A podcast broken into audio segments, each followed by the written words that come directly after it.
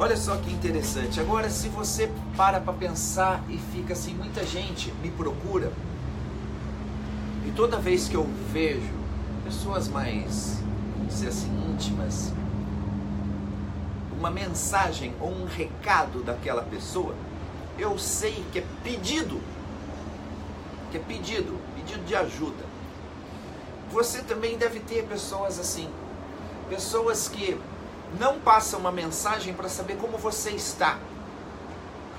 Toda vez que chega a mensagem é pedido de ajuda.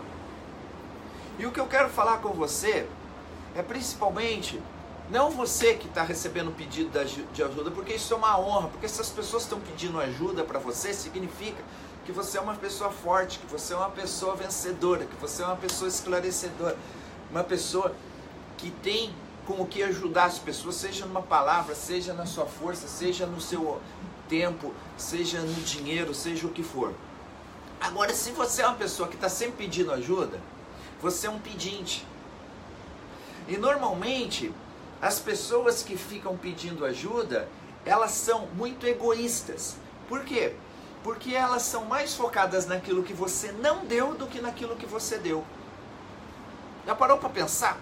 Você ajuda uma pessoa durante muito tempo.